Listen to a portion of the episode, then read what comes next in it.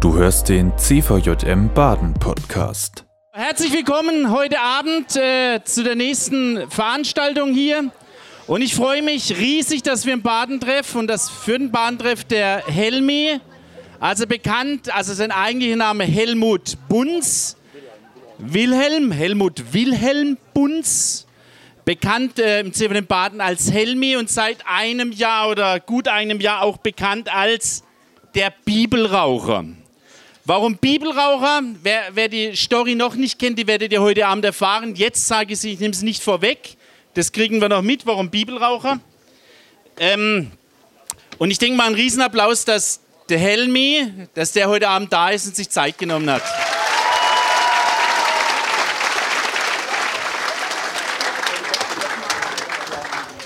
Wenn man den Helmi heute erlebt, dann denkt man, oh, das ist so ein netter, toller Mensch, so ein knuffiger Opi, sagen manche. Das ist ein, Hallo? ja, ja, das habe ich.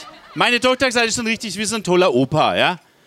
Und äh, man sieht noch ein bisschen, aber der Helmi hat in der Vergangenheit, ein bisschen sieht man es, meine Tätowierung ist jetzt nicht unbedingt äh, was Schlimmes und auch nichts Unschönes, aber seine Tätowierung, auch in den Fingern, die hat eine Aussage. Die kann er nachher machen. Aber Helmi, jetzt sag doch mal, ich würde heute Abend gerne ein bisschen so chronologisch dein Leben äh, ein bisschen gerne nachhören. Okay. Ähm, erzähl doch mal ein bisschen, wie, ist, wie, bist du aufgewachsen? Wie war deine Kindheit? Wie waren deine ersten Jahre? Ähm, weil die sind schon anders verlaufen wie bei vielen anderen Kindern. Was war das Besondere und was war vielleicht auch das Herausfordernde? Gut, das Besondere war, als ich geboren wurde, hat mich meine Mutter abgelehnt. Sie hat mich nicht gefüttert, sie hat mich nicht gewickelt und ich habe furchtbar geschrien. Ich war unterernährt, hatte überall Geschwüre und irgendwann wurde meine Mutter das Geblärre zu laut und sie hat mich in eine Zeitung eingewickelt, ging zum nächsten Feld und hat mich da in so einen Feldgraben gelegt und ging einfach weiter. Ich wurde gefunden von, von einer Nachbarin. Ich kam sofort ins Krankenhaus und dann stellten die Ärzte etwas fest, was bei einem kleinen Kind nicht normal ist. Ich habe mich so am Gitterbettchen festgekrallt und habe mir den Schädel an, die, an das Gitterbettchen geknallt, so lange, bis mir das Blut runterlief, aber ich hatte keinen Schmerz. Und dann sagte die Ärztin zu meinem Vater, ihr Kind ist nicht normal. Das Kind hat abgeflachtes Normverhalten. Es wird wahrscheinlich nie Schmerzen empfinden. Es wird wahrscheinlich auch nie richtig lachen oder richtig weinen können. Und wir gehen davon aus, so wie sie ihr Kind benimmt, ist er sogar wahrscheinlich zu 100 Prozent geistig behindert. Ich habe einen an der Waffe, habt ihr das gemerkt? ja! mein Vater sagte mir mal Jahre später, sagte er zu mir, Helmi, wenn ich gewusst hätte, was wir mit dir für eine Hölle erleben, ich hätte dir bei der Geburt wahrscheinlich den Hals umgedreht. Ich kam zum Beispiel in die Schule. Und die Lehrerin fragte uns, was wollt ihr so werden? Und die Mädchen sagten, ja, Krankenschwester oder Kindergärtnerin oder Stewardess. Die Jungs, die wollten äh, Feuerwehrmann oder Polizist oder Pilot werden. Wilhelm, was möchtest du denn werden? Und ich lächle so meine Lehrerin an und sage, ich werde Gangster. Das war der Traum meines Lebens. Ich wollte Gangster sein. Und ich sage euch eines, ich wurde ein guter Gangster. Aber bis du Gangster wurdest, hast du erstmal das ein bisschen kleiner angefangen. Ja. Ja, du bist ja dann auch in die Schule gekommen und nicht nur in die Schule, dann auch in ein, ein Heim. Äh, wie waren so deine erste ähm, ähm, Werteentwicklung zum Gangster dahin? Was, was war so, für was warst du denn überall bekannt? Gut, also begonnen habe ich als Indianer. Die Jungs unter uns wissen, Indianer, die lieben es, eine besondere Beute zu machen. Und was ist die größte eine, äh, Beute eines Indianers? Ist der?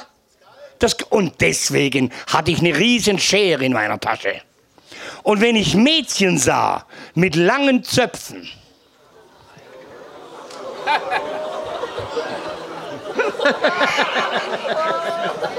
wenn ich Mädchen sah mit langen Zöpfen, ich hatte, ich hatte eine Buchvorstellung im Verlag und da kommt eine ältere Dame auf mich zu und sagt, na Helmi, kennst du mich noch? Puh, mir ist, mir ist alles eingefallen, gell? Das heißt, tut mir leid, nein. dann sagt sie, weißt du, in der ersten Klasse, bei der Einschulung, das saß ich neben dir. Und ich war so stolz auf meine langen Haare. Und meine Mutter hatte mir zwei so wunderschön dicke Zöpfe geflochten. Und du hast nichts anderes zu tun gehabt, als mir die Zöpfe abzuschneiden. Mein Vater merkte, man kann mich nicht mehr zu Hause halten. Die Geschwister, die nach mir kamen, mein Vater hat sich scheiden lassen, hat wieder geheiratet, die waren in Gefahr. Einmal wollte ich meine Schwester ersäufen zum Beispiel. Nur, nur gucken, wie sie reagiert. Ich habe meiner Stiefmutter mit der Axt die Hüften zertrümmert. Helmi, wie alt warst du da, wo du das gemacht hast? Ich habe das gerade erzählt. Äh acht Jahre alt, neun. Ja. So acht, neun Jahre alt. Und dann brachten sie mich von einem Kinderheim ins andere und jedes Kinderheim sagte, weg mit dem. Wir werden mit dem nicht fertig. Und dann kam ich irgendwann mal, da war ich dann schon zehn Jahre alt, auf das Jugenddorf Schloss Kaltenstein. Wer kennt das Schloss Kaltenstein? Zwischen Feingen-Enz. Und die sagten, wir werden mit dem Helmi fertig. Sie wurden es nicht. Und eines Tages heißt es, Wilhelm, du hast Besuch. Georg, mein Vater hat mich nie besucht. Es könnte höchstens jemand vom Jugendamt sein, dass ich wieder in ein Heim komme. Und da steht eine jüngere Dame da, die habe ich noch nie im Leben gesehen, und stellt sich vor, hallo Helmi, ich bin deine Mutter. Die Frau, die mich doch ausgesetzt hat, ne? Und ich hatte in meinem Herzen so eine Hoffnung. Jetzt bekomme ich eine Familie. Jetzt darf ich auch ganz normal Familie haben. Ich, ich weiß nicht, wie das ist, wenn einen Papa oder Mama in den Arm nimmt. Kannte ich nicht. Ich wusste es nicht, wie es ist, wenn man mit Vater und Mutter spazieren geht. Und dann sagt die Frau nach zwei Stunden so, Helmi, und jetzt gehe ich wieder. Und ich habe die Frau nie wieder gesehen. Und dann habe ich mir etwas geschworen, Georg. Ich habe mir verboten zu fühlen. Weißt du warum? Weil, wenn ich fühle, kannst du mich verletzen. Und ich habe, wie auf Knopfdruck, habe ich meine Gefühle abgestellt und ich hatte keine Gefühle mehr, bis ich 31 Jahre alt war. Helmi, ich äh, möchte nochmal zurückgehen. Was mich immer schockiert hat, wo ich das zum ersten Mal gehört habe, dass jemand seine Stiefmutter ja, die ja auch irgendein Verhältnis zu dir hatte, ähm, jetzt eine, eine, eine, Axt oder ein Beil, ein größeres nimmt und auf die reinhaut, sodass die Hüften zertrümmert sind. Vielleicht kannst du mal sagen, was hat es mit dir gemacht? Ich meine, das war ja, das ist ja alles bloß nicht normal. Das ist ja, äh, das macht einem ja Angst. Also wenn ich so jemand erleben würde, vor dieser Person hätte ich Angst. Wie hatten die Menschen, wie hatte deine Stiefmutter, hatte die vor dir Angst oder hat die da, da, will man mit dem möchte man nichts mehr zu tun haben. Was, was, was ist da passiert danach? Wenn meine Stiefmutter meinen Namen hörte, machte sie sich nass. Die hat gezittert um ihr Leben. Meine jüngeren Geschwister, die waren alle jahrelang in psychologischer Behandlung, welche von einem Trauma ins andere kamen. Mein Bruder hat hinten auf dem Rücken eine riesen Narbe, da habe ich ihm mit der Machete reingeschlagen. Ich wollte nur wissen, wie er reagiert. Ich hatte nichts gegen ihn. Und das ist das, was die Ärztin damals meinte. Ich habe abgeflachtes Normverhalten. Ich bin nicht normal. Ich habe, ich habe sogar schriftlich, ich bin geistig behindert. Und dass ich heute hier stehe, ist ein Wunder. Und soll ich euch sagen, wer dieses Wunder fabriziert hat, das war der lebendige Gott. Der hat das Wunder vollbracht, dass ich heute nicht mehr Balla Balla bin. Ist das nicht schön? Wow! ja. Okay. Helm, ich finde es äh, immer wieder, wenn ich das höre, also wenn man deine Geschichte hört, aber ich glaube, da brauchen wir noch ein bisschen, damit es klar wird, was, welches Wunder hat Gott da wirklich vollbracht an jemand, äh, wie, wie, du das warst. Ähm, deine Jugendzeit, die war ja auch jetzt nicht einfach. Also äh, normale Schule wäre für dich nicht mehr möglich. Sonderschule. Sonderschule, Heim. Ähm, wie hast du das erlebt? Wie, welche Spannungen gab es da schon? Welche Herausforderungen und welche, ja, auch ganz traurige Geschichten, die wir ja da kennen? Äh, vielleicht kannst du da noch mal ein bisschen was erzählen von dieser Jugendzeit, wie die dich geprägt hat, beziehungsweise wie du die Menschen geprägt hast in dieser Zeit. Ich hatte zum Beispiel einen Spitznamen. Im Heim sagte man nicht Helmi zu mir, da sagte mich Wilhelm zu mir, da sagte man Willi. Und ich hatte einen Spitznamen. Man nannte, man nannte mich den Blutbad Willi. Warum? Weil ich habe es zum geliebt, die Menschen zu schlagen. Wenn ich geschlagen wurde, hatte ich keine Schmerzen. Wenn mein Vater mich zum Beispiel schlagen wollte, tat ihm hinterher der Arm weh. Aber ich habe nichts gespürt. Und dann hat mein Vater mich oft mit in den Wald genommen und hat mich da verdroschen, mit dem Kopf gegen den Baum geschlagen, dass man meine Schreie nicht so hört. Ich ging im, im Heim ging ich nicht zur Schule. Ich hätte zur Schule gehen müssen, aber es ging einfach nicht. Die Lehrer hatten Angst vor mir. Und dann brachten die mich in ein Heim nach Bayern und die sagten, mit dem werden wir fertig. Sie wurden es immer noch nicht. Und dann sagte eines Tages der Erzieher, wir wollen probieren, ob wir nicht mit diesen Jungs, wir waren so 10, 12 Jungs, alle verhaltensgestört, schwerst erziehbar, wir gehen mal Camping machen, weißt So ein Packer, also so einen See, bisschen Zelten und mal gucken, wie die Jungs reagieren. Es dürfen alle mit, außer es sei denn, er ist in der Lage, sich einige Zeit normal zu benehmen. Jetzt müsst ihr euch jetzt mal vorstellen, ich mich normal benehmen. Ich muss freundlich sein. Ich muss höflich sein. Ich darf den Georg nicht mehr an der Hauswand reiben, bis die Nase fast weg ist. Das dauert lang. Ja gut, bei dem, Zing, bei dem Zinken, klar. ich muss zur Schule gehen. Und das, eines der schlimmsten Dinge war, ich durfte meine Schere nicht mehr benutzen. Wisst ihr warum? Denkt an die Zöpfe. Und nach einiger Zeit kommt der Erzieher und sagt, Wilhelm, du hast dich bemüht.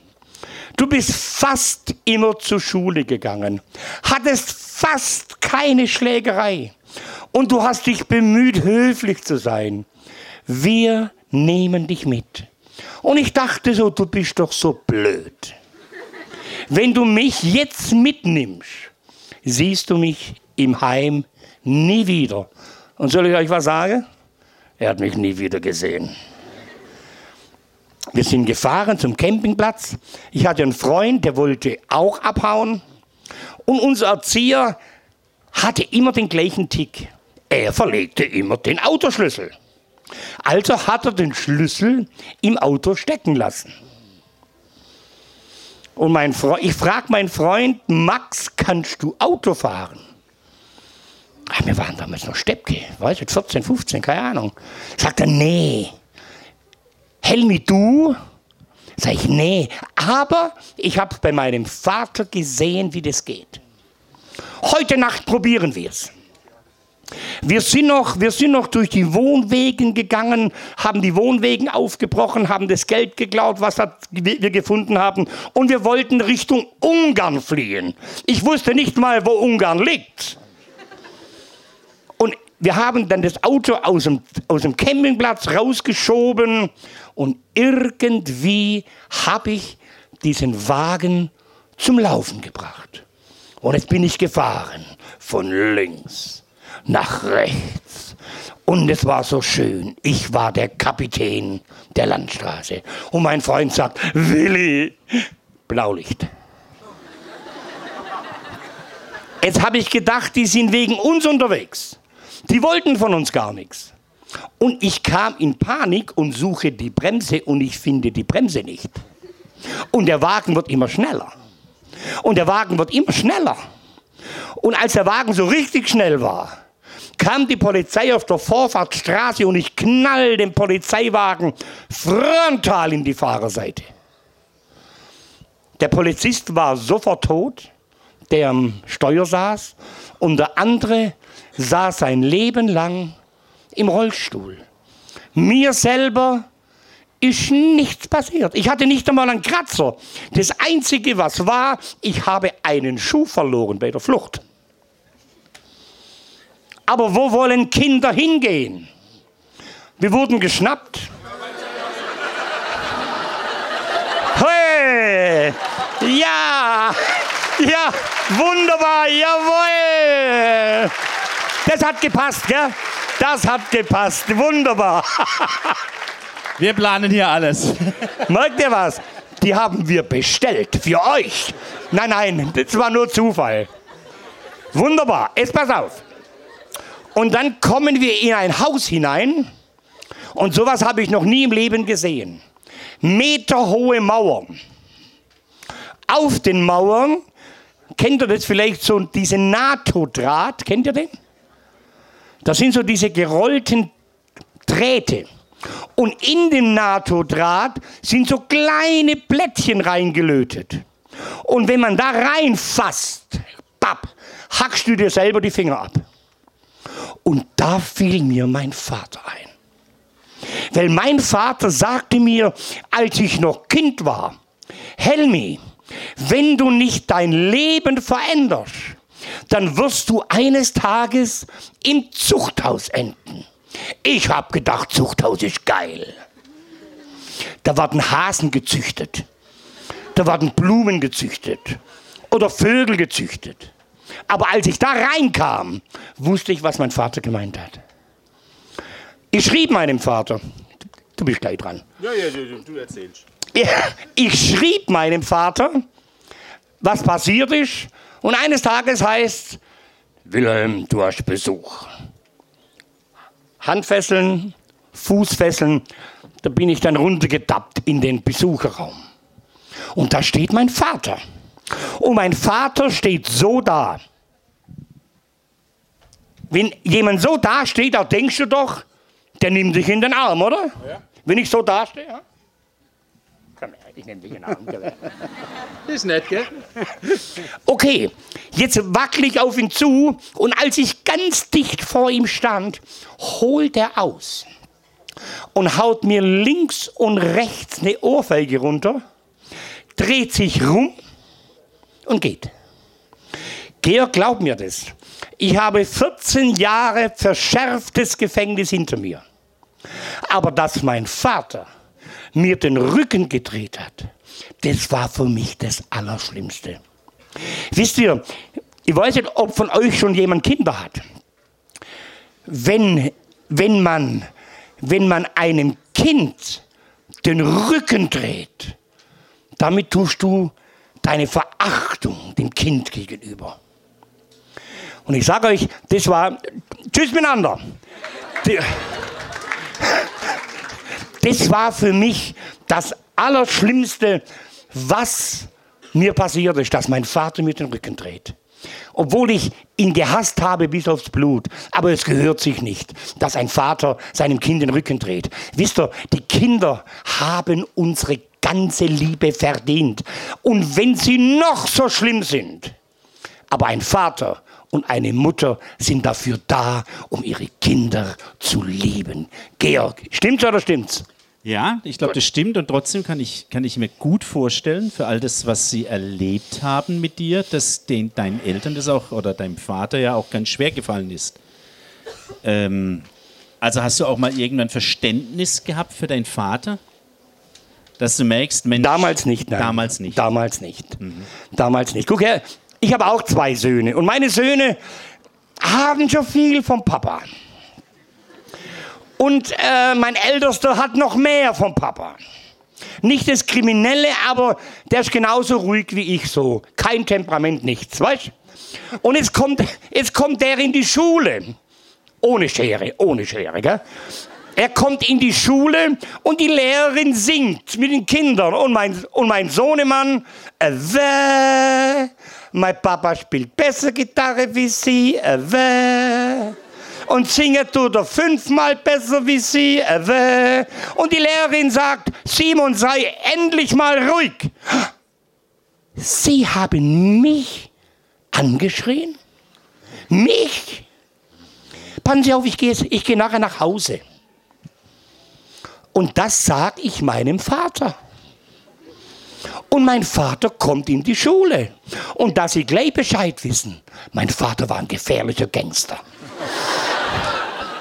So sind meine Kinder. Ich liebe meine Söhne. Wir gehen wieder zurück in deine Ju Jugendzeit. Wir streifen immer gerne ab, das ist äh, herrlich mit dir. Wir gehen nochmal in die Jugendzeit. Ähm, du warst ja dann als Jugendlicher schon mal äh, im Gefängnis, bist ja auch wieder rausgekommen. Wie war die Zeit, als du dann als äh, Jugendlicher wieder rauskamst? Was, äh, was hast du da so weil ein Beruf, hast du einen Beruf gelernt oder Nein, was hast nein. du denn? Oder bist du dann weiter dein Gangster-Dasein nachgegangen und hast du das ähm, sozusagen äh, Prof, also du hast du dich dann weitergebildet und äh, wenn du mal wurdest Profi-Gangster oder was, was wurdest du denn? Das willst du jetzt wissen, gell? Ja, ja, das ich will hab's ich wissen. geahnt. Jetzt pass auf. Ich wurde entlassen aus Österreich. Ich bekam damals fünf Jahre verschärften Kerker. War als einzig Jugendlicher im Erwachsenenvollzug.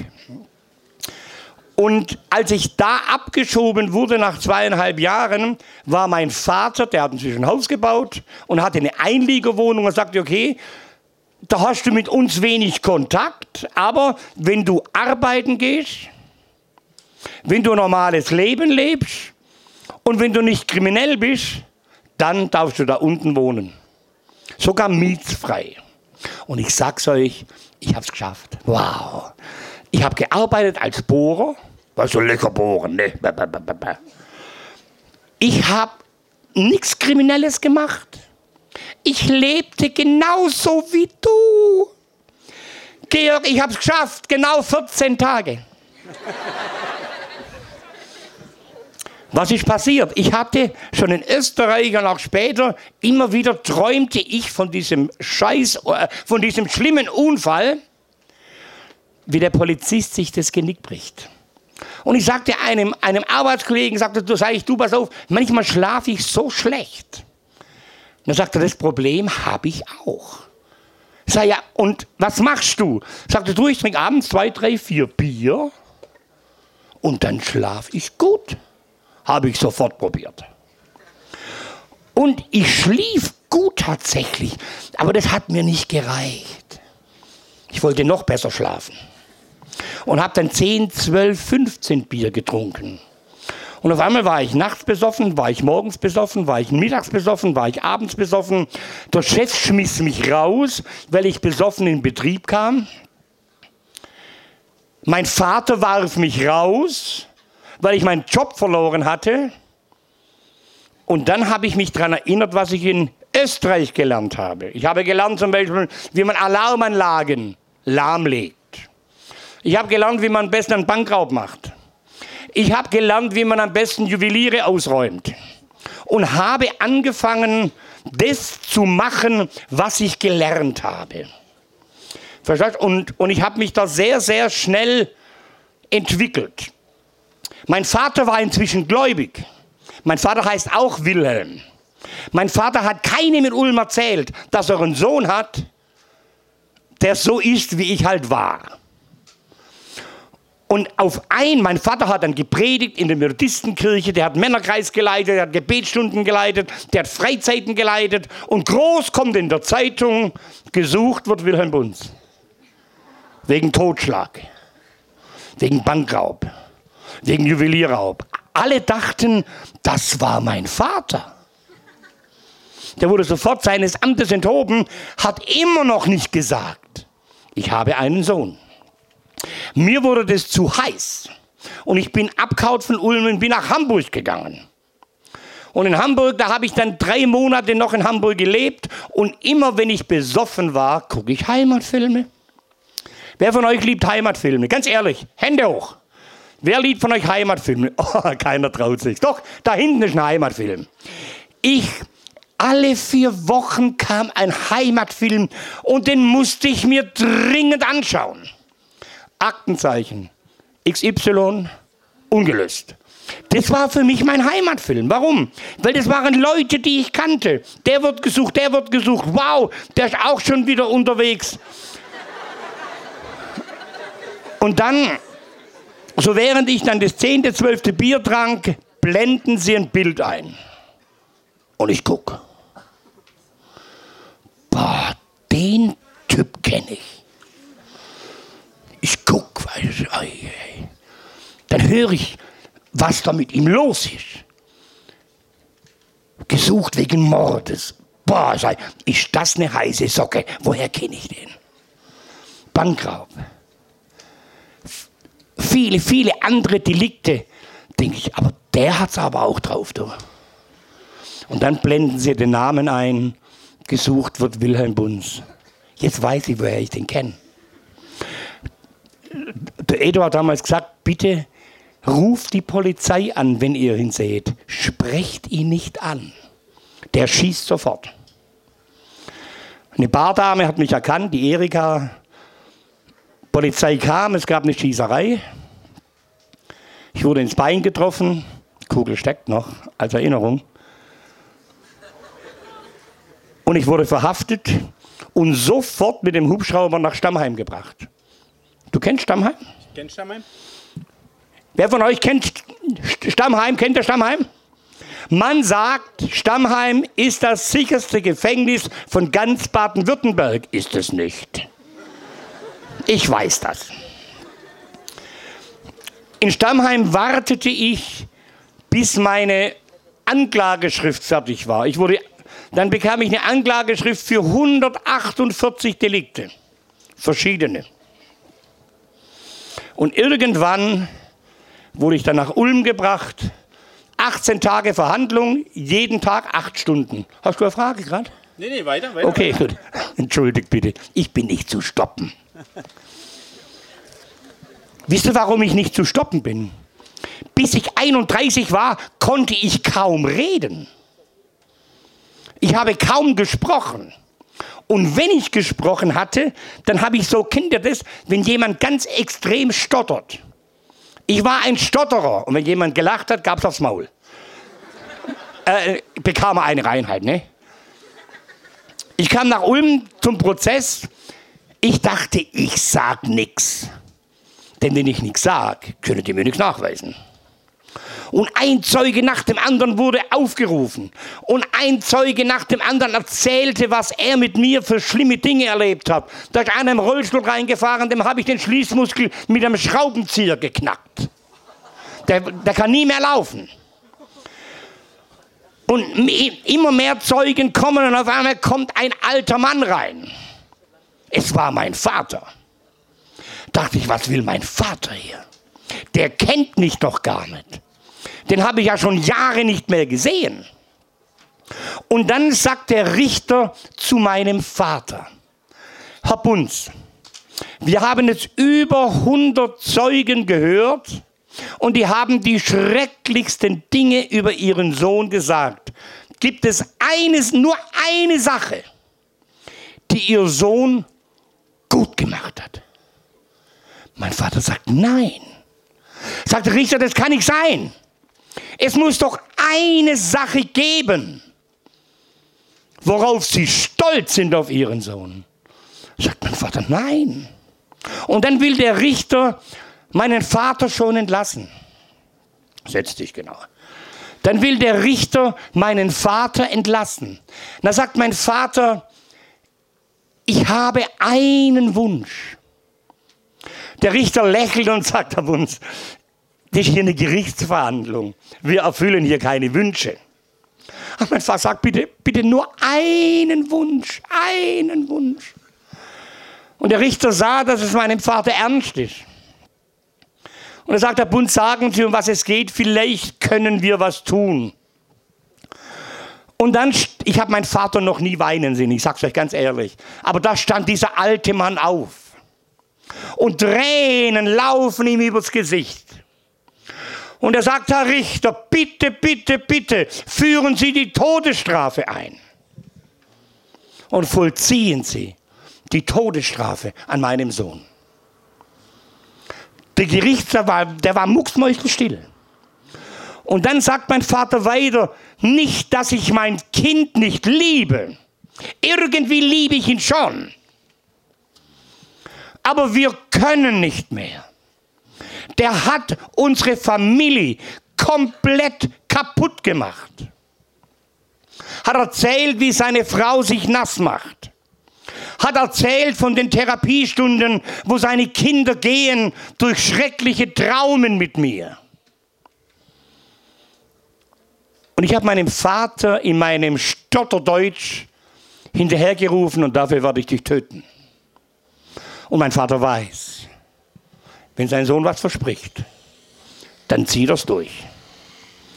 Der Staatsanwalt beantragte lebenslänglich, weil er drei Menschen gestorben sind.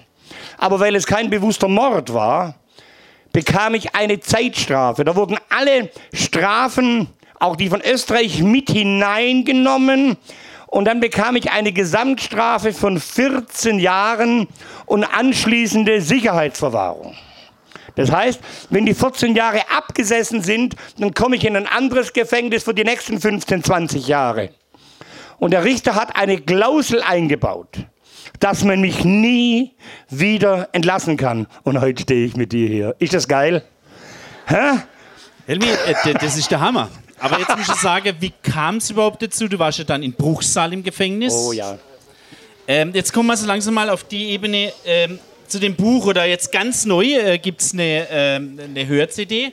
Also die gibt es von Mike noch gar nicht, die gibt es erst hier und kommt erst, äh, ich glaube, Mitte des Monats 15. raus. 15. 15. Juli. Extra Aber jetzt, jetzt kam ja die Zeit, dass du äh, nach Bruchsal ins Gefängnis kamst und da gab es ja die, also da warst du noch kein guter Mensch, ja? Da, ich, du hast schon oft erzählt, wie die. Ich war immer gut. Ja, wie, okay. wie, die, wie die Werte auch vor dir Angst hatten, ja. äh, dass du in Einzelhaft musstest. Ähm, und was ist da passiert? Wie, wie, was hat es mit dir gemacht, auch dieses Gefängnis und vor allen Dingen diese Einzelhaft? Ich war froh, dass ich eine Einzelzelle hatte. Ich war froh und habe ich meine Ruhe. Als ich nach Bruchsal kam, wisst ihr, was ein Hofgang ist? Du läufst eine Stunde lang nur im Hof rum, aber du musst so rumlaufen, weil so rum kommen die Beamten durcheinander. Also musst du so rumlaufen. Oben auf der Mauer laufen die Leute mit den Maschinenpistolen.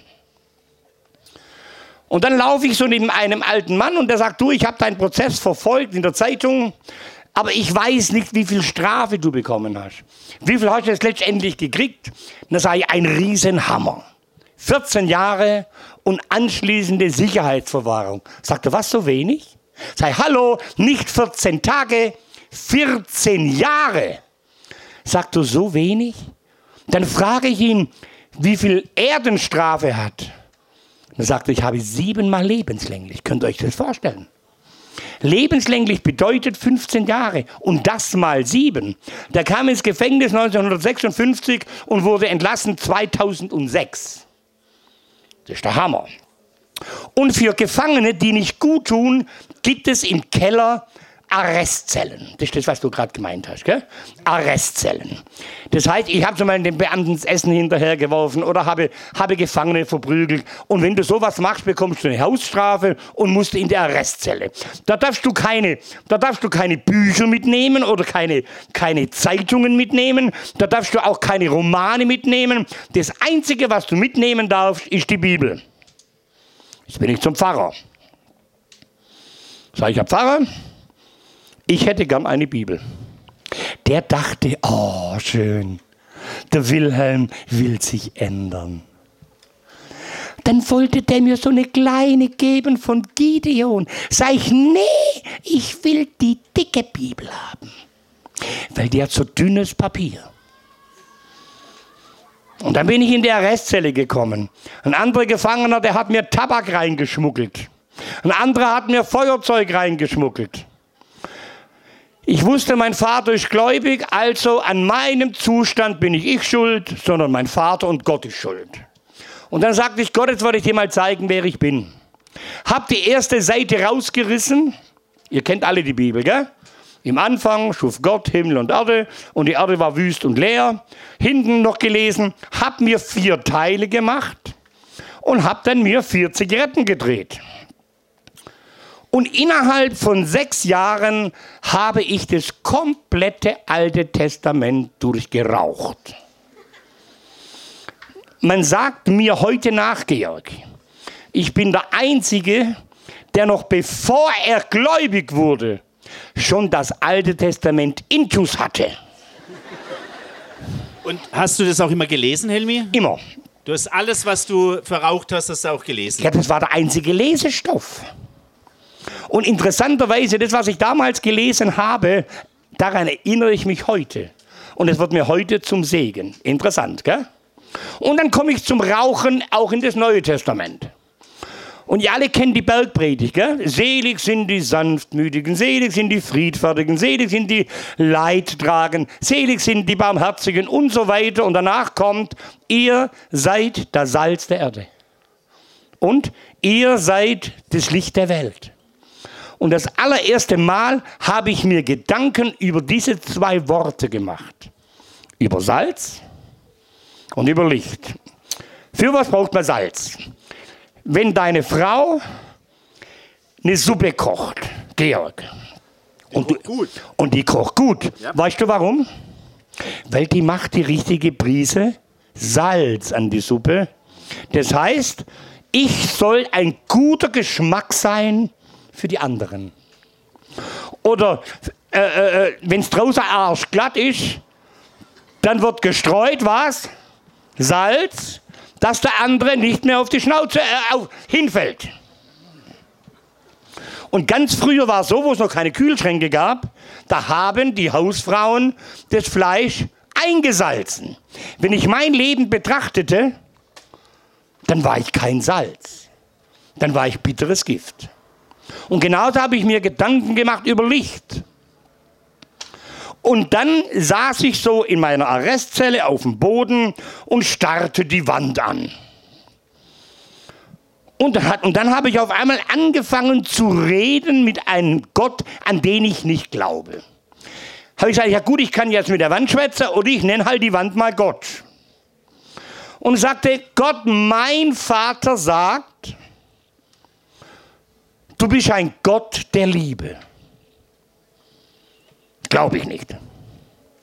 Denn wo war denn deine Liebe, als mich meine Mutter weggeworfen hat wie Gammelfleisch? Wo war deine Liebe bei den Opfern, die ich geschädigt habe? Du kannst kein Gott der Liebe sein. Ich hasse dich. An einem anderen Tag in der Restzelle setze ich mich wieder, Wand, hallo Gott. Mein Vater sagt, du hast einen Plan mit jedem Menschen. War dein Plan, dass ich hier im Zuchthaus verreck? Vom ersten Geld, wo ich verdient habe in Bruchsal, musste ich mir meinen eigenen Sarg kaufen, dass eine Kiste da ist, dass man mich auch beerdigen kann. Und sollte was sagen, Georg? Die Kiste steht heute noch in Bruchsal und die lassen wir dort stehen.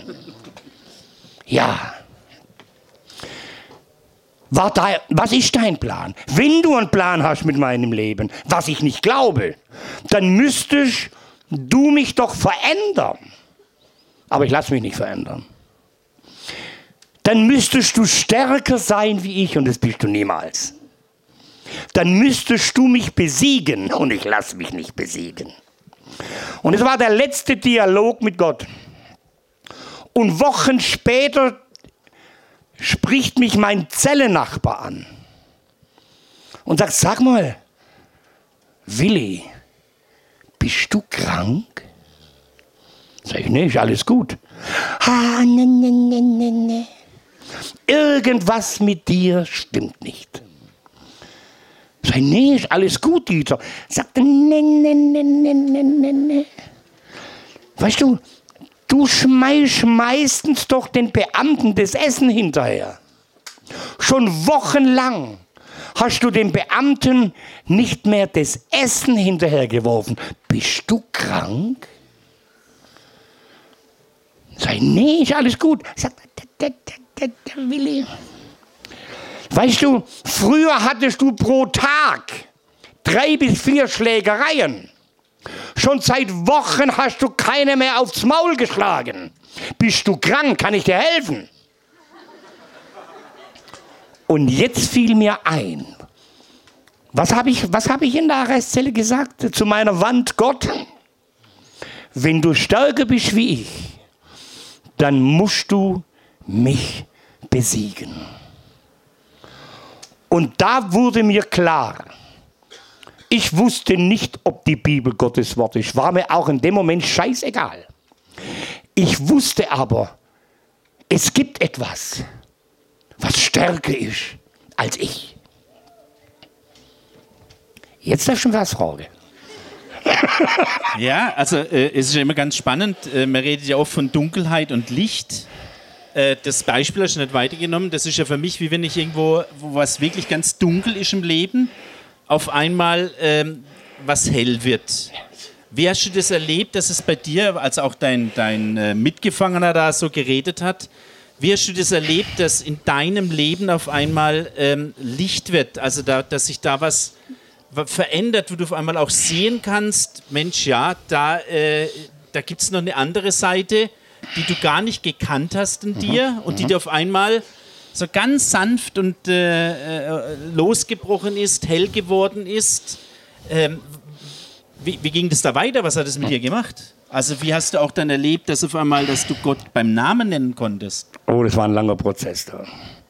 Weißt du, wenn mir einer sagt, heute habe ich mich bekehrt und morgen war alles gut, das ist nicht wahr. Ich habe den Dieter in meine Zelle reingenommen, sei setz dich hin.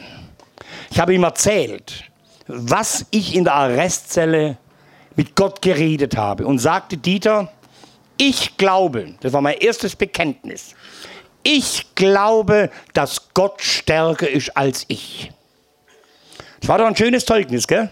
Und wenn du einem da draußen was erzählst, dann schlage ich dir den Schädel ein. Weil es ist im Gefängnis nicht gut, wenn man gläubig ist. Viele fragen mich, hast du denn keine Anfechtungen im Gefängnis gehabt, im Glaubensleben? 0,0. Weißt du warum? Die, die wagten es nicht was zu mir zu sagen. Weil sie wussten ganz genau, es gibt aufs Maul. Also hatte ich gar keine Anfechtungen. Aber die Anfechtungen begannen, als ich draußen war. Schau her, und dann wurde bekannt, der Wilhelm hat sich im Gefängnis bekehrt und dann kamen sie nacheinander. Da kamen die Katholen, da kamen die Evangolen, da kamen die Methodisten, da kamen die Baptisten und die Adventisten und noch mehr Isten und ganz viel Misten und, und so weiter. Und jeder hat so gut gemeint mit mir. Die einen sagten, ach, ist das schön, dass du dich bekehrt hast.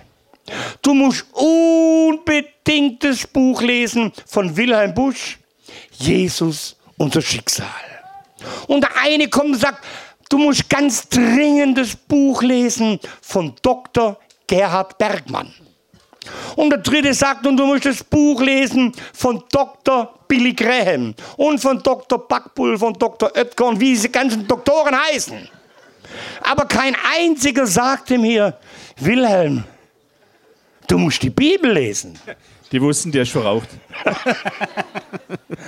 und dann habe ich gesagt, wenn die Bibel wirklich dein Wort ist, was ich immer noch nicht weiß, dann müsstest du in der Lage sein, mir dein Wort aufzuschließen.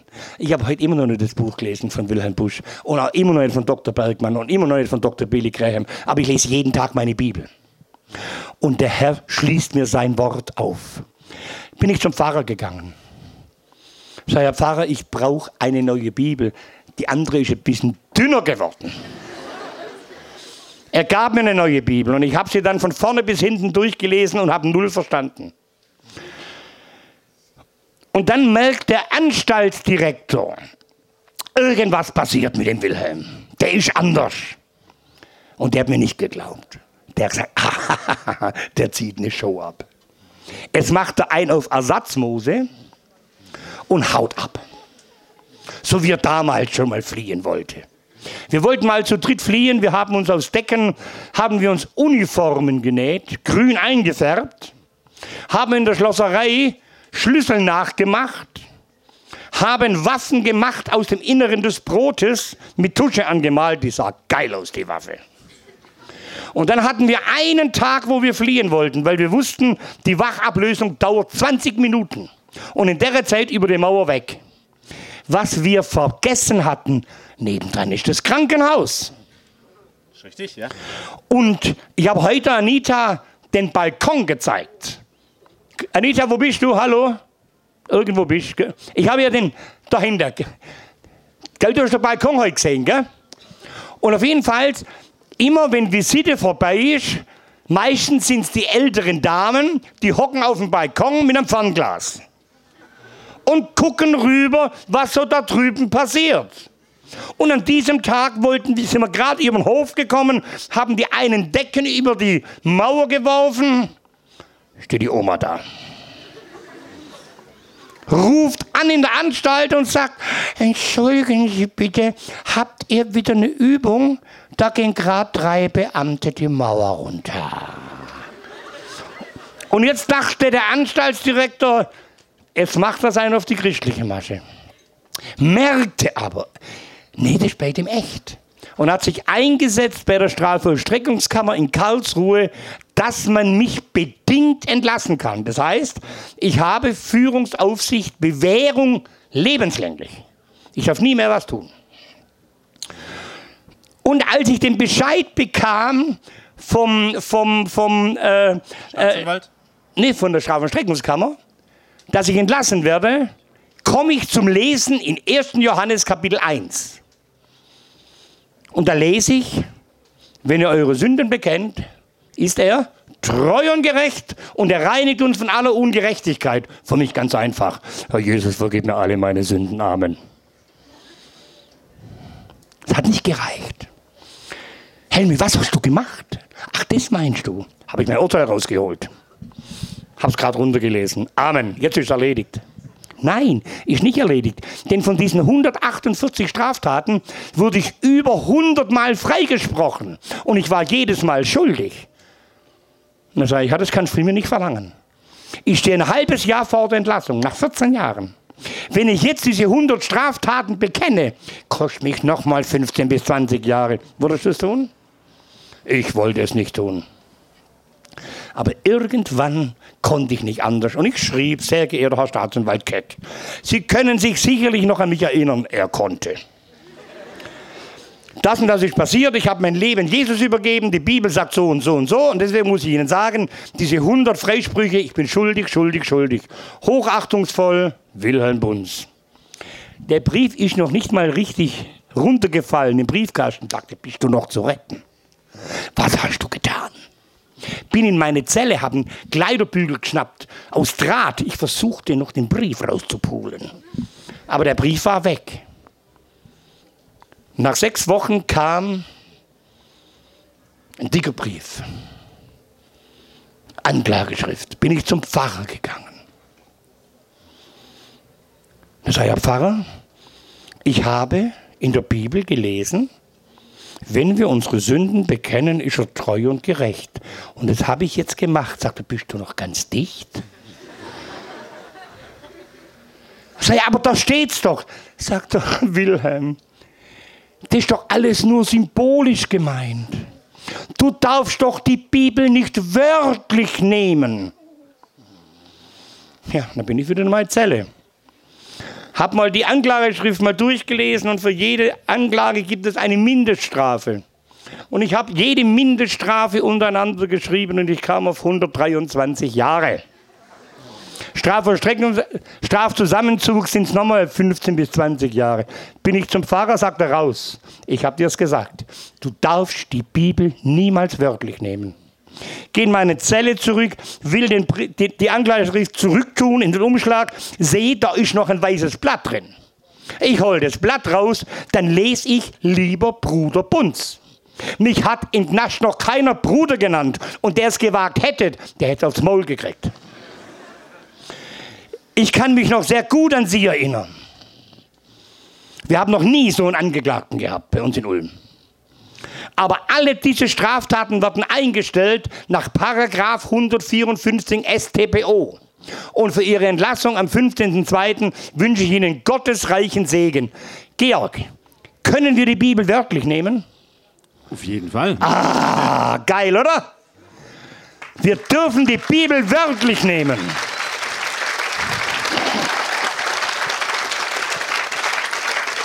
Jetzt wurde ich entlassen. Darf ich noch ein bisschen erzählen? Ja. Also wir haben noch zehn Minuten, Helmi. Also ich wurde entlassen. Ich musste natürlich neu sprechen lernen. Zum Beispiel, wenn wir Hunger hatten, dann, dann haben wir nicht gesagt, ich habe Hunger, dann hat man gesagt, mich jucken die Schläuche. Ich kann das draußen doch sagen im Lokal. Hallo, mich jucken die Schläuche. Ich kröll mir was in die Wanne. Geht doch nicht. Ein Glas Kaffee ist kein Glas Kaffee, das ist eine Bombe. Ein Päckchen Tabak ist kein Päckchen Tabak, das ist ein Koffer. Und ich gehe in Tante Emma Laden. Hinterm Tresen, ich schätze die Frau so 70, 75 mit Halleluja-Knötchen und steht da und fragt mich, was hätten Sie denn gern? Ja, sag ich, ich hätte gern von den Bananen was und von den Pfirsich was und da hinten noch drei Bomben und vier Koffer. Hat die Frau gedacht, ich komme vom anderen Planeten. Dann, als ich entlassen wurde, hat sich die Welt verändert. Da gab es, da gab es Dinge, die habe ich noch nie im Leben gesehen. Ich bin durch Stuttgart gelaufen, durch die Altstadt. Links sollte ich nicht gucken, rechts darf ich nicht gucken. Da kamen diese Piepshows raus. Kennst du die Piepshows? Heute würde ich sagen, ich würde sofort eine Piepshow öffnen. Ich würde mir ein, ein, ein, ein, ein Schaufenster mieten, weißt Würde es mit, mit schwarzer Folie, würde ein Loch in die Mitte machen. Oben mit Leuchtreklame kommen Sie und sehen Sie die nackte Wahrheit. Und dann steht drin ein Zettel. Also hat Gott die Welt geliebt, dass es einen eingeborenen Sohn gab, auf das alle, die in ihn glauben, nicht verloren gehen, sondern ewiges Leben haben. Das ist die nackte Wahrheit. Wann, wann, wann machst du diesen... Äh, das müsst ihr noch machen, oder? Piepshows sind verboten. Ach so. Ich sage euch, ihr Lieben, nur noch eine kleine Episode. Ich habe dann irgendwann mal angefangen, in einem Blindenheim zu arbeiten. Ja gut, die Blinde sehen nicht, wie ich aussehe. Helmi, ich hätte eine Frage. Jetzt, ich, ich, muss eins wissen. Ich glaube, ja. das müssen alle wissen. Es gab ja noch zwei Sachen. Einmal dein Vater. Ja. ja du bist ja wieder freigekommen. Und es gab die Begegnung mit deinem Voll Vater. Ja. Und es gab die Begegnung vor allen Dingen erst später mit deiner Stiefmutter. Ja. Ähm, das mit deiner Stiefmutter, mit deinem Vater finde ich so ein wichtiges Zeugnis. Okay. Ja, okay. auch okay. das eine ist, dass Gott äh, dich verändern konnte. Aber auch, glaube ein ganz großes Zeugnis, dass Gott äh, auch dein Vater und vor allen Dingen auch deine Stiefmutter, ja. ja. die nur deinen Namen gehört hat, Helmi, und sich nass gemacht hat. Sich nass gemacht hat, weil sie schon Angst hatte ja, und ja. innerlich gezittert. Also ich denke, das, das musst du heute Abend auf jeden Fall noch sagen, weil das ist so ein großes Zeugnis. Äh, Soll ich sagen? Ich sag's, okay. Es hat aber Jahre gedauert. Es hat Jahre gedauert, bis die Möglichkeit bestand, dass ich mich mit meinem Vater zunächst versöhnen konnte.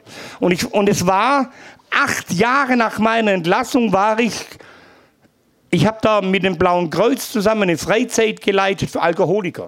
Und mein Vater wohnt dort ganz in der Nähe. Was habe ich euch erzählt? Wenn mein Vater mich strafen wollte, dann hat er mich in den Wald mitgenommen. Und, und Schwarzenberg hat einen wunderschönen Wald. Und ich rief meinen Vater an und sage, hallo, ich, bin's, ich, ich bin entlassen von Bruchsal. Ich würde gern mit dir sprechen. Komm, wir treffen uns im Wald. Ich wäre nicht gekommen. Aber mein Vater sagt, für ihn war das was Neues, mich sprechen zu hören. Fließend. Und er wollte wissen, was ist da wirklich dran.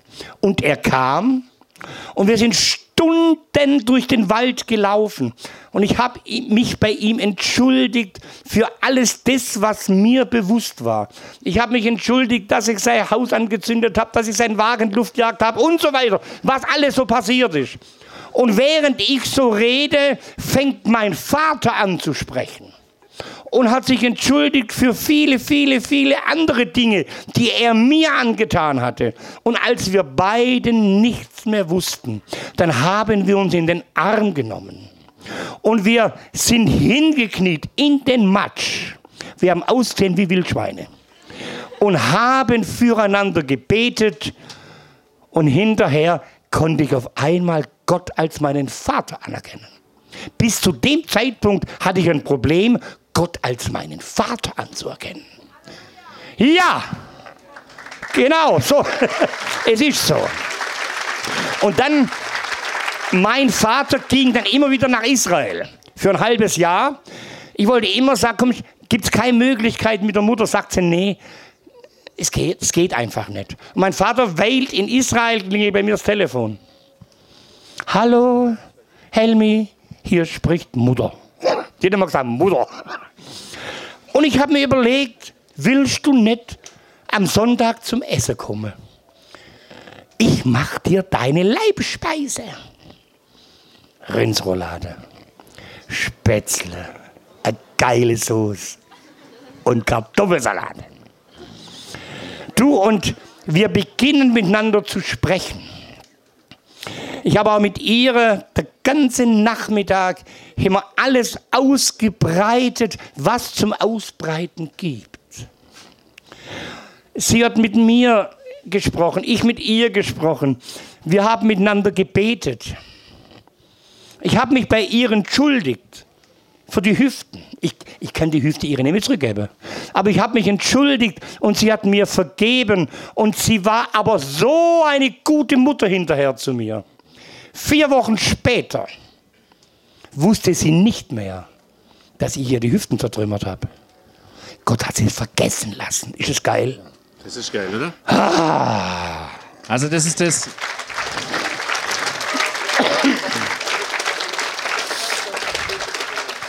Helmi, als ich diese Geschichte, glaube ich, zum ersten Mal gehört habe, da habe ich was Tränen in den Augen gehabt, weil das war für mich ein viel größeres Zeugnis. Eine Frau, die sowas Schlimmes erlebt hat, ja, eine Stiefmutter, der du so viel Böses auch zugefügt hast, ja.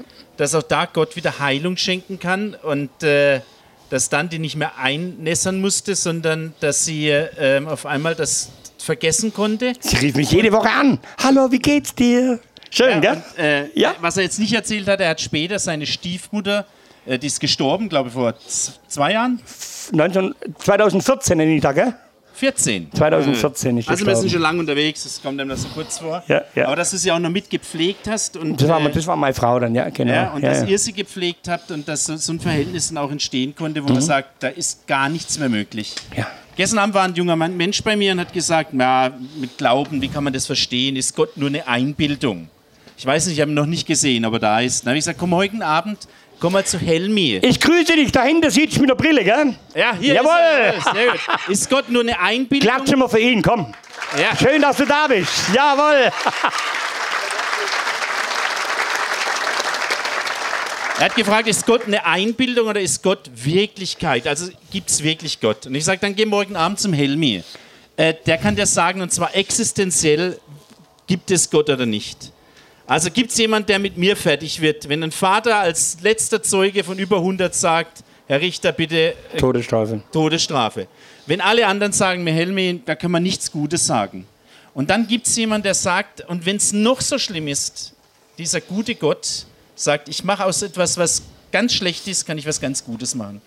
Und du hast keine Leistung erbracht. Da gab es nichts, was man sagt, es wäre es wert, dass man da diesen Helm verändert. Das finde ich immer ein Riesenzeugnis, dass ich sage, ich muss nichts bringen. Gott ist ein Gott der Liebe und eine Liebe, die so groß ist, die verändern kann. Das ja. war immer für mich das größte Zeugnis, wenn ich deine Lebensgeschichte höre. Äh, und dass ich weiß, Gott kann verändern. Auch eine Stiefmutter, wo man weiß, dass so viel Schwieriges passiert, wird ein Verhältnis herstellen, was, äh, was ein Verhältnis, wo man sogar bis zum Tod hin zusammenbleiben kann, ja? Eng. Ja, ja, ja. Äh, was ich auch immer noch spannend fand, die Geschichte in Österreich zu der Familie, wo der Mann oder ich glaube umgekommen ja, ist. ja, ja, ja. Ich glaube, die musst du auch noch erzählen, weil das ist für mich auch immer, wo ich denke, Wollt ihr das wissen noch? Okay. Es hat also gut geklappt mit meinem Vater, mit meiner Mutter. Dann wollte ich auch mein Leben in Ordnung bringen mit der Familie, wo der Vater gestorben ist. Ich bin illegal über die Grenze gegangen. Ich sage euch ja warum, weil ich habe lebenslänglich Österreich-Verbot. Ich darf das Land nicht mehr betreten. Bin nach Innsbruck gegangen. Klingelte nachmittags und sagte, sind Sie die Frau so und so mit fünf Kindern? Sagt sie, ja, die bin ich. Sind Ihre Kinder auch da? Nein, aber heute Abend sind wir alle da. Dann komme ich heute Abend wieder. Ich bin abends gekommen, lädt die Frau mich zum Essen ein. Wusste die, wer du bist? Nein. Oder? Wusste noch nicht. Lädt die mich zum Essen. Naja, Nach dem Essen sagt sie, was ist eigentlich der Grund, warum sind Sie gekommen? Also ihr seid doch die Familie,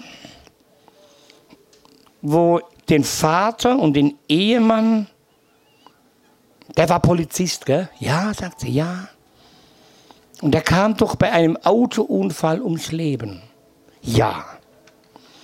Sagt sie, wissen Sie, das war für uns furchtbar. Ich hatte gerade mein fünftes Kind geboren. Ich lag noch im Krankenhaus. Und da kommt die Nachricht, mein Mann ist bei einem Autounfall ums Leben gekommen. Die Kinder, die Kinder waren noch klein. Die haben den Papa verloren. Es war für uns eine furchtbare Situation. Aber wissen Sie, mein Mann war gläubig. Und so schwer es wie für uns war, wir sehen ihn eines Tages wieder.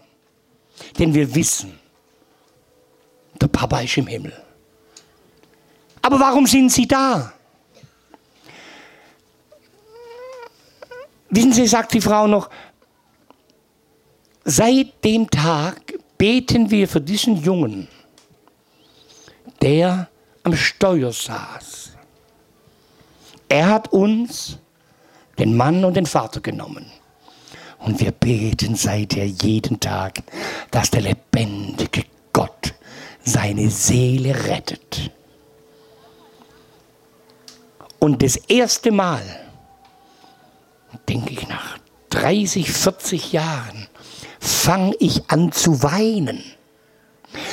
Georg, ich wusste nicht, dass in einem Menschen so viel Wasser ist. Es ist gelaufen und gelaufen und gelaufen und ich sage, ich bin dieser Junge. Und ich kann nur sagen, es tut mir so leid. Und dann kommt die Frau um den Tisch rüber. Sie war etwas gut gebaut. Und drückte mich an ihren wogenden Busen. Und sagt, Willi, du bist für unsere Familie die größte Gebetserhörung. Die Frau lebt heute nicht mehr. Ich habe aber noch Kontakt zu allen fünf Kindern und mit denen bin ich engstens befreundet. Das macht kein Mensch. Das wird direkt vom Himmel ausgesteuert. Glaubt ihr mir das? Ja. Schön.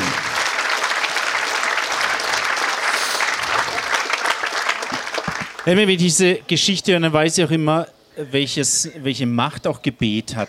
Äh, was es auch bedeutet, wenn man sagt, da dranbleiben, weil Gott ist ein Gott, der große Wunder tun kann. Ähm, und da weiß man auch wirklich, wenn man deine Geschichte hört, wie groß diese Wunder sein können. Ja. Ähm, und das finde ich wirklich ein ganz großes Zeugnis. Ich finde es auch wirklich richtig, richtig gut, dass du äh, jetzt nochmal dich aufgemacht hast und gesagt, ich möchte dieses auch festhalten. Wir sind schon Jahre jetzt unterwegs miteinander. Äh, vor ich 13 glaub, Jahren, vor, 14 vor Jahren fünf schon. Jahren hast Ja, du ja. gesagt, nee, ein Buch schreiben oder das veröffentlichen, das möchte ich nicht. Äh, jetzt in den letzten Jahren ist es doch gereift und ich glaube, es ist gut, dass es gereift ist äh, und dass du es auch machst. Äh, weil ich glaube, das sind diese Geschichten, ähm, wenn man anders aufgewachsen ist, so vielleicht auch ganz zivilisiert, vielleicht auch ganz äh, fromm, dann ist es manchmal so, ist es einfach nur eine Einbildung oder ist es wirklich so? Und wir brauchen immer wieder solche Geschichten gegenseitig, auch ganz unterschiedliche. Dein ist so, sagen wir mal, extrem, die kann man nicht jeder. Das ist gut, dass wir wenige von diesen haben, ja. Äh, dass wir nicht so viele Menschen haben, die auch so ganz äh, schlimm unterwegs sind. Aber das ist ganz wichtig, dass wir solche Geschichten haben und hören können. Wir haben einen großen Gott, der große Wunder Ja. tut. Was ist dir wichtig? Was möchtest du den Menschen damit auf den Weg geben? Ich kann euch eines sagen, wenn ich gewusst hätte, was für eine Action im Glaubensleben tatsächlich ist, ohne Einbildung, ich wäre niemals Gangster geworden, sondern ich hätte mich schon mit fünf bekehrt. Weil diese Action, die ich jetzt habe, nicht durch das Buch, das ist schon Nebenläufer, sondern diese Action, die ich habe, was ich erleben darf, dass durch diese Geschichte Menschen komplett sich verändern und sich dem lebendigen Gott zuwenden. Ich sag's euch.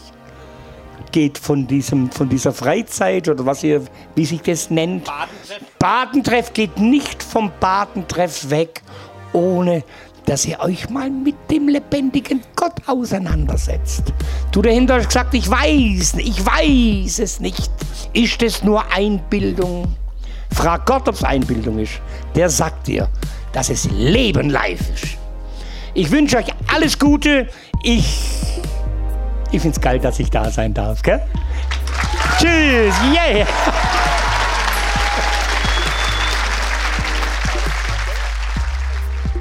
Das war die aktuelle Folge des CVJM Baden Podcast. Wenn dich etwas angesprochen hat, du motiviert oder inspiriert wurdest, dann komm doch gerne darüber mit deinen Freunden ins Gespräch. Falls du Fragen, Anregungen oder Themenwünsche hast, schreib uns eine Mail an info@cvjmbaden.de. Erfahre mehr über den CVJM Baden und besuche uns auf Instagram unter cvjm.baden oder im Web auf cvjmbaden.de. Gerne kannst du den Podcast teilen. Wir wünschen dir eine gesegnete Woche. Bis zum nächsten Mal.